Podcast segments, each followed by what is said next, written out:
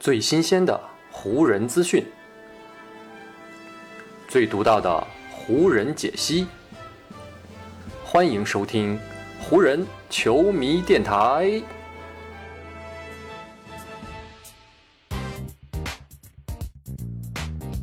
北京时间九月十四日，欢迎各位收听全新一期的湖人总湖人球迷电台。我是各位的湖人球迷朋友戴高乐，感谢各位如约打开这一期的电台节目。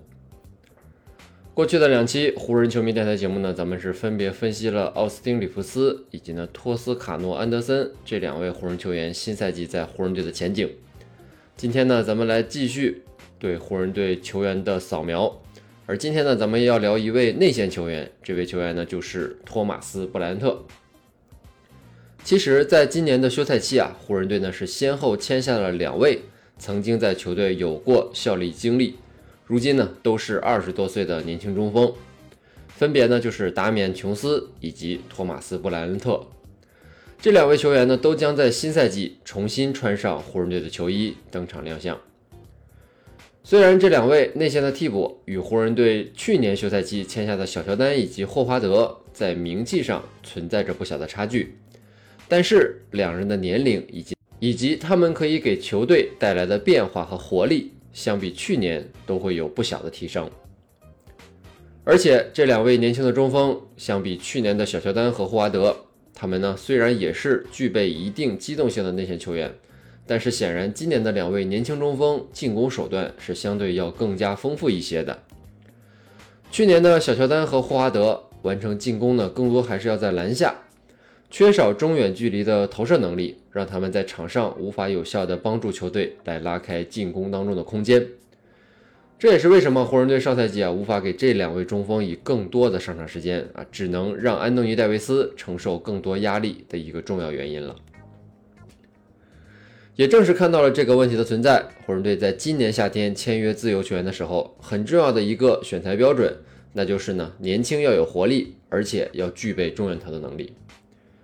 从这个角度来看，托马斯·布莱恩特在新赛季在球队当中的位置，大概率是会比达米安·琼斯要更高一些的。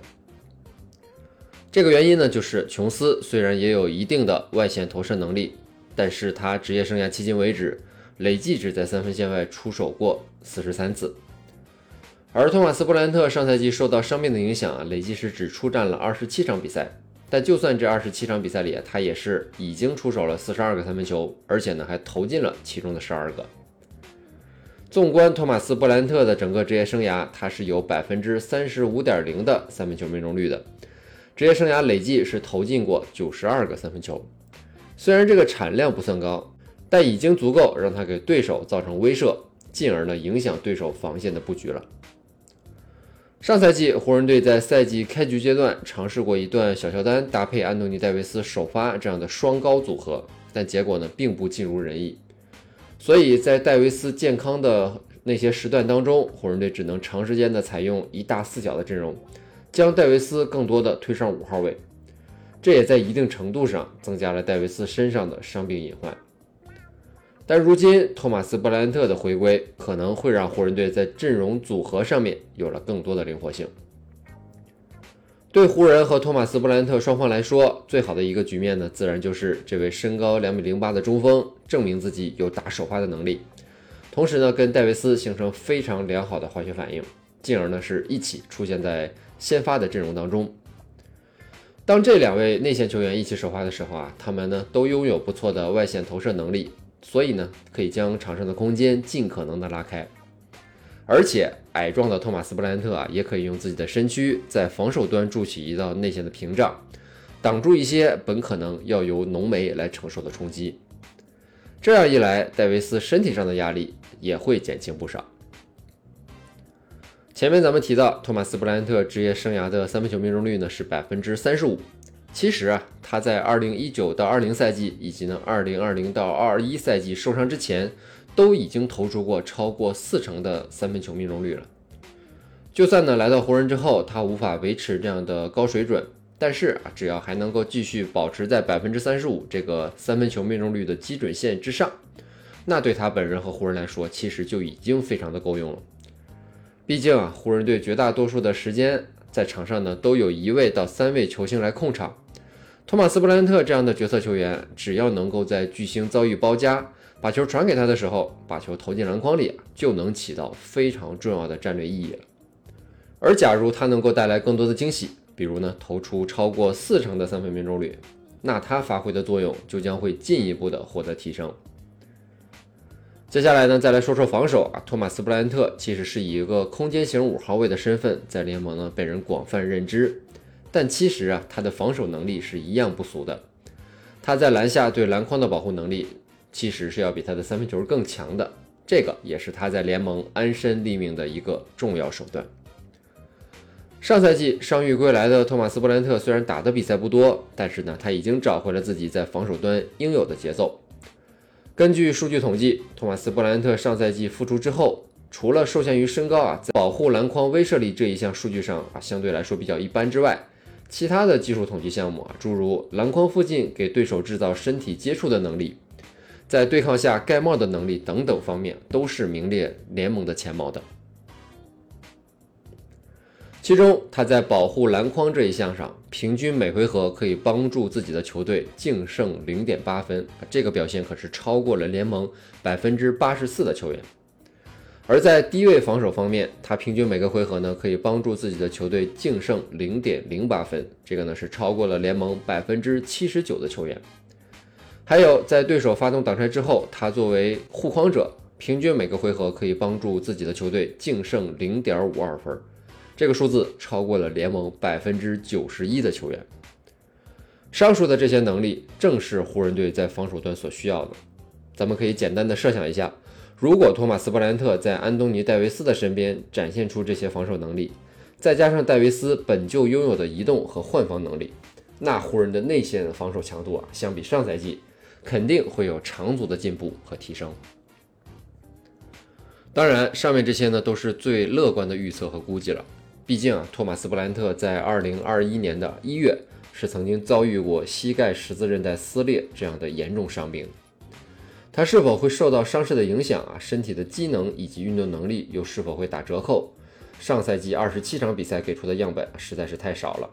所以呢，新赛季来到湖人之后啊，他在前进的征途上面无疑还是会给球队带来一定的伤病隐患的。而除了这样的潜在隐患之外，还有呢，他已经暴露出来的问题。前面提到啊，托马斯·布莱恩特上赛季复出的二十七场比赛当中，三分球呢是四十二投十二中，这个命中率换算过来呢是只有百分之二十八点六的。这样的三分命中率啊，已经比威少和离开湖人队的霍顿·塔克在上赛季的表现要更差了。如果托马斯·布莱恩特来到湖人之后，还是只能投出这样的命中率，那湖人希望他来拉开场上空间的设想，就会全部的落空了。另外，托马斯·布兰特啊，在防守端也有自己的问题。虽然前面列举了很多他在篮筐附近的不俗防守能力，但一旦对手将他拉到外线，特别呢是通过换防用小个的外线去直面他的时候，托马斯·布兰特就有很大的可能性会陷入到防守的挣扎当中。据统计，自2019到20赛季之后，当托马斯·布兰特换防到对手的外线后卫面前时，并以主要防守人的身份与对手进行一对一的时候，他的防守效率呢，只比联盟当中百分之七的球员来得更高，这绝对是属于联盟当中垫底的水平了。提出这一点呢，不是对托马斯·布莱恩特吹毛求疵，毕竟湖人队是一支有着很高目标的球队，在前进的道路上，他们肯定会遭遇很多实力不俗的对手，而且西部有那么多的强队，每支球队当中都有很多出色的后卫，而。顶尖的优秀控卫更是不胜枚举，从库里到利拉德，从保罗到穆雷，每一个在场上都不好对付，每一个呢也都有通过换防去军训对手大个的本事。一旦托马斯·布兰特啊在这个问题上面持续的被对手来针对，那他在球队当中的位置很可能呢就会向下滑落，在一些关键比赛的关键场次当中，如果他想要留在球场上，也势必会非常的困难。当然，排除这些极端的情况，湖人队签下托马斯·布兰特的这个行动，整体上还是对球队是一个相当有益的补充的。毕竟，托马斯·布兰特有两个看家的本领，那就是他的投篮和护框，这个呢对湖人来说是非常具有价值的技能。也让他可以成为安东尼·戴维斯身边的一个理想搭档。如果戴维斯能够在防守端的某些回合里啊弥补托马斯·布兰特的短板，比如呢帮助他去对付一些对手外线的小个球员，那湖人队在这对内线组合的身上还可以挖掘出更多的可能性与潜力。所以呢，从目前来看啊，在湖人队今年夏天众多的引援和签约当中，托马斯·布兰特与球队的适配程度可以说呢是名列前茅的。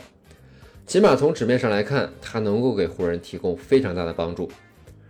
不过，在赛季开始阶段，可以预见的一点就是，教练组呢可能会让托马斯·布兰特与达米安·琼斯平分一些出场的时间，以此呢来检验两人到底谁才是更适合球队的那些人选。在这样的一个竞争环境之下，托马斯·布兰特是否能够将他与球队相适配的那些技能展现出来，又是否能够给球队带来预想当中的那个表现，这个呢就要看他新赛季在场上的临场发挥了。好，以上呢就是本期节目的全部内容了。再次感谢各位朋友今天的收听啊，也谢谢各位今天的时间。如果你觉得我的节目做得还不错，就请你关注和订阅我的这张专辑吧。另外呢，也希望各位能够把我的节目分享出去，让更多的朋友听到咱们的湖人球迷电台，让更多的朋友加入到咱们湖人球迷的大家庭当中。湖人本赛季的比赛虽然已经告一段落，但咱们湖人球迷电台的节目不会停歇。就让我们下一期湖人球迷电台再见吧，拜拜喽。